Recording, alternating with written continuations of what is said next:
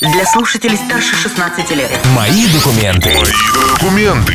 Новости изобретений и технологий. Мои документы. На Кузбасс ФМ новости изобретений и технологий, а также обзоры новинок интернет-магазинов. У микрофона Макс Климов. Сетевые радости. Компания Google анонсировала обновление своих сервисов, связанное с зимними Олимпийскими играми в Пхенчхане. В верхней части результатов поиска Google появились окна с дополнительной информацией. Вызвать их можно будет с помощью различных ключевых слов и условий поиска. Например, список зимних олимпийских видов спорта появится в виде небольших миниатюр, щелкнув на которые пользователь сможет получать свежие новости о том, какие спортсмены выиграли в том или ином виде спорта.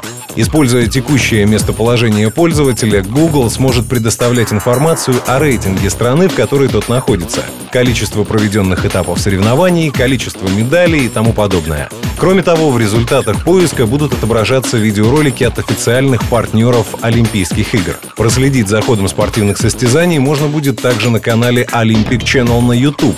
Благодаря этому жители таких стран, как Индия, Пакистан, Бангладеш, Шри-Ланка, Мальдивы и Бутан впервые смогут посмотреть Олимпийские игры в прямом эфире. Вести из виртуальности.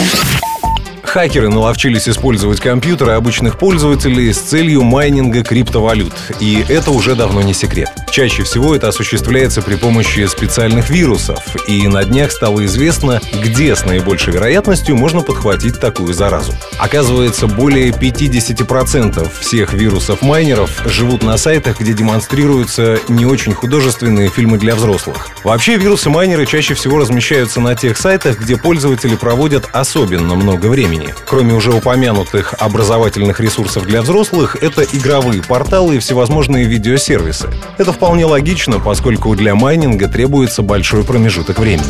К слову, не так давно преступники научились майнить биткоины при помощи рекламы на Ютубе, так что следует установить на свой браузер расширение, эту самую рекламу вырезающее. Что же до самой криптовалюты, то в конце прошлой недели курс биткоина и прочих несуществующих валют сильно упал, и эксперты прогнозируют еще более сильное падение в течение ближайшего месяца. Многие считают, что криптовалюта — это мыльный пузырь, достигший максимальных размеров и готовый лопнуть в любой момент. Но пока этого не случилось, не позволяйте хакерам богатеть за ваш счет. Не посещайте сомнительные ресурсы или хотя бы предохраняйтесь. Жизнь в онлайне. Много лет назад социальная сеть Facebook ввела моду на лайки, внедрив в свой функционал соответствующую кнопку.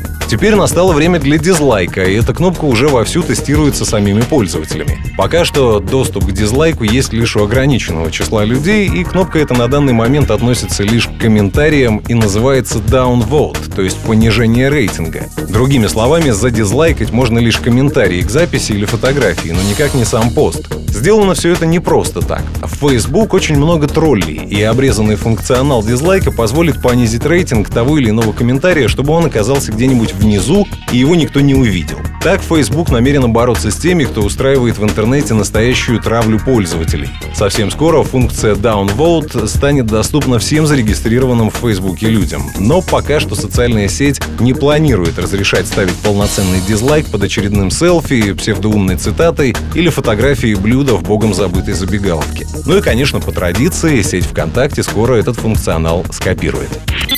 Другие новости изобретений и технологий в следующем выпуске моих документов. Программа подготовлена по материалам сетевого издания Mobile Device. Мои документы. Мои документы. Новости изобретений И технологий. Мои документы.